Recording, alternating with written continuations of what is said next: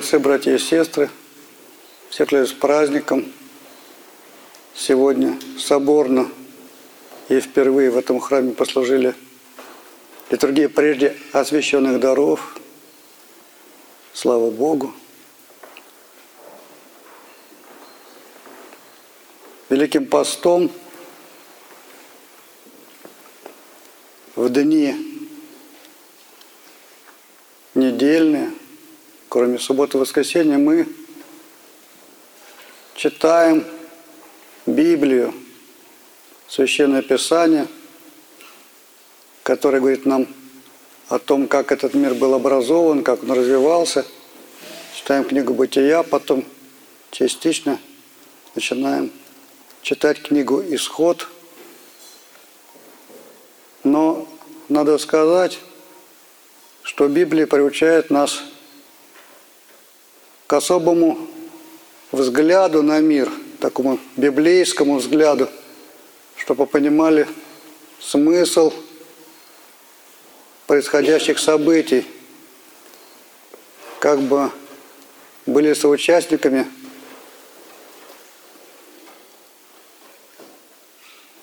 того зрения, которое созерцает сам Господь, как говорил великий русский поэт, блажен, кто пустил сей мир в его минуты роковые, его призвали все благие, как собеседника на пир. Вот мы видим буквально на наших глазах разворачиваются события библейского масштаба и глубокого смысла. Мы читаем в Библии в свое время, люди захотели создать великую башню до небес и создать себе имя, что они великие, обойтись без Бога, жить без Бога. Но то же самое мы видим сейчас. Это новая попытка построения башни Вавилонской, такой глобализм всемирный, когда все как бы объединились, весь мир настроился и жить без Бога. Не надо сейчас уже молиться в путешествие, есть самолет, есть билеты. Надо искать себе пристанище, заказал гостиницу через Booking.com и так далее. Надо тебе вещь какую, вышел в интернет, посмотрел, заказал, тебе ее привезут – Бог не нужен. Ну, собственно говоря, он и раньше особо не нужен был, но теперь люди практически построили башню Вавилонскую, уже почти все, уже почти до самого верха. Но что произошло тогда? Тогда Господь посмотрел и говорит, ну, надо с этим разобраться. И смешал языки. И люди разлучились, разделились и разбрались по лицу всей земли. Мы то же самое сейчас видим. Уже почти башня достроена, осталось совсем чуть-чуть. И вдруг Бог посылает какой-то вирус, который вообще и видеть не видно. Ну, полное ничтожество. Вирус по сравнению с человеком. И вот опять наступает разделение языков. Уже Италия закрыта для посещения ни туда, ни обратно. И Китай практически закрыт, и Америка закрыла свои двери. Все развалится. И, к сожалению, Святая Земля закрылась. Вот туда уже просто так не попадешь, а туда обратно просто так не вернешься – Получается, мир начал рассыпаться на глазах. Вроде бы все уже достроили, вдруг достаточно одного вируса послать, и все начинает разваливаться. Вот так же и прежняя Вавилонская башня. То есть, по сути, мы, так же, как и древние, являемся зрителями библейских событий. Но это с одной стороны. Но есть еще и другие вещи, которые надо понимать. Мы иногда не отрываем взгляда от своей тарелки. В тарелке меньше, значит, у нас жизнь заканчивается. Мы начинаем роптать, что продукты что-то там подорожало, и это подорожало, то подорожало и так далее. Да, мы вступили в этот период, когда кое-что уже подорожало, кое-что еще заметно подорожает, и это опять связано с событиями такого мирового масштаба, потому что не все нас любят. И в смысле личном таком, не надо сказать, чтобы все нас любили. Это не наша проблема. Наша проблема, когда мы людей не любим. И с другой стороны, это же идет и в масштабах целых народов и государств. Вот сейчас мы вошли, насколько я понимаю, в состояние такой определенной войны. Она бывает разная. Бывает война, та, которую мы празднуем в этом году, юбилей 75 лет, такая горячая. Последняя стадия войны бывает война идеологическая, бывает война информационная, бывает война экономическая. Вот сейчас, кроме информационной войны, мы въехали еще очень серьезно в войну экономическую между державами, которые претендуют на общемировое влияние, такие как Россия, такая как Соединенные Штаты, такая как страны Персидского залива, прежде Саудовская Аравия, вот ортодоксальные мусульмане –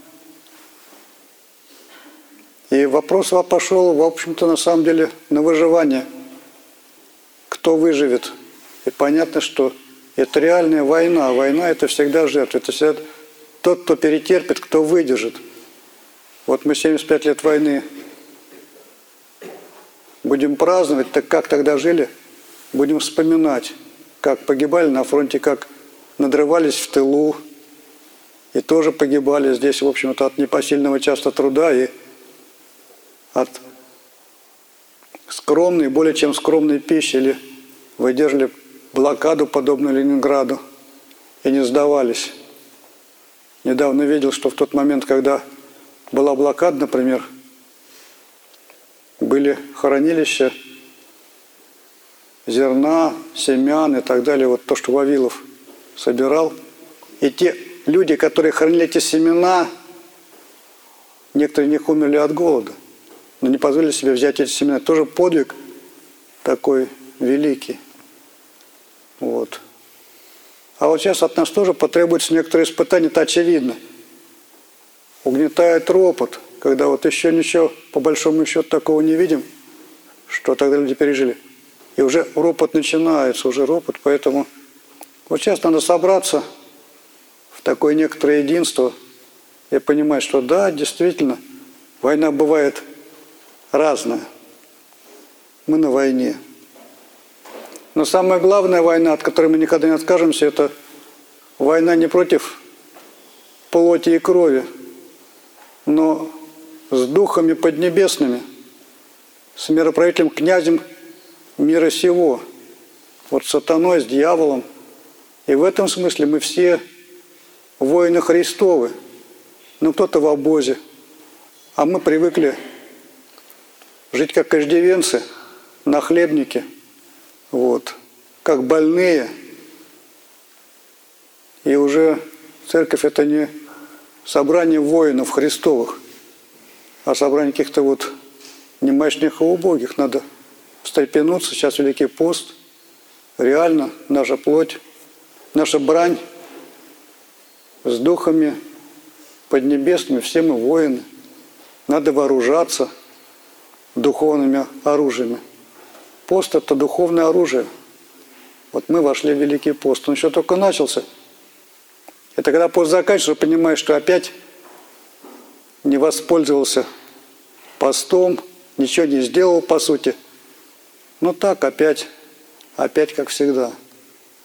Вот. Но сейчас только пост начался, есть надежда или есть возможность реально встрепенуться, что-то над собой поработать, что-то сделать, понимать, что на самом деле церковь Это не просто куда свечку поставить и у кого здоровье попросить. Это возможность стать тем, с кем Господь советуется, на кого Господь опирается. Как апостол Павел говорит, давайте лишним не труждать, я язва Господа Бога моего на теле моем нашего, то есть распинаюсь Христу, Ему помогаю, делаю дело Божье здесь на земле, и надо делать это дело Божье. Предки делали, а мы пришли опять как нахлебники. Они эти храмы построили, а мы не можем их восстановить. Они беднее нас жили. У них жизнь была более трудная. А мы пришли получать, просить, но не пришли давать и жертвовать. Как-то все меняется в этом смысле. Надо понять, что мир от нас будет требовать и уже требует жертв, подвига, дел, мужества. Вот в этом настроении надо жить, вступать в пост, а иначе опять. Вопрос, как говорили правильно, не что я могу себе получить, а то, что я могу дать. Подумать, не что я, чего мне не хватает, а что я могу еще сделать ну, для своего спасения, для пользы души, для дела Божия, для ближнего. Так мысль переменится, и жизнь переменится и по-другому начнешь жить. Посмотришь, как люди вокруг живут, и успокоишься, что у тебя еще все, слава Богу. А если будешь смотреть на тех, кто, то можешь и очень сильно загрустить. Вот надо смотреть правильно, настраивать свое зрение, работать над своими помыслами. Вот это духовное делание, которым надо в посту овладевать, а телесный пост, он нам в помощь. На самом деле это почти ничего, телесный пост. Это даже такая мелочь, о которой нечего и говорить, это даже не подвиг. Это в каком смысле, как сказать, разгрузка такая. Ну сколько можно жрать? Надо же когда-нибудь остановиться, отдохнуть от этого мяса и так далее. Вот. Так что как говорится, постимся постом приятным. Вот отдыхаем от чрезмерных излишеств и думаем о спасении души. И в то же время, слава Богу, есть возможность быть участниками великих библейских событий. Вот так видеть мир, как видит мир Господь всецело. У нас не так, как в прежние времена.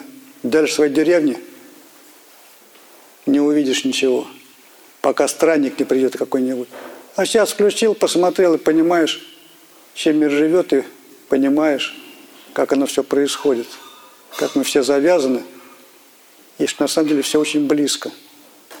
Но также близка и наша личная кончина у каждого из нас. Особенно у тех, кто вот, подобно мне, отцу Василию, уже с сединой, уже седые. Есть вещи, от которых не убежишь. Но если не убежишь, тогда надо лучше идти им навстречу и встречать их, в общем, достаточно подготовленным, готовым, не теряя своего достоинства. Это касается, в том числе и каждого, нашей личной смерти, нашего личного исхода. Вот. И в целом, слава Богу, что мы релись тот, релись в этот мир в его минуты роковые. Бог нас призвал быть участниками великих зрелищ, участниками великих событий. Ну, соответственно, великие события требуют и великих людей. Нам есть куда расти. Давайте над собой постом работать. Всех с праздником!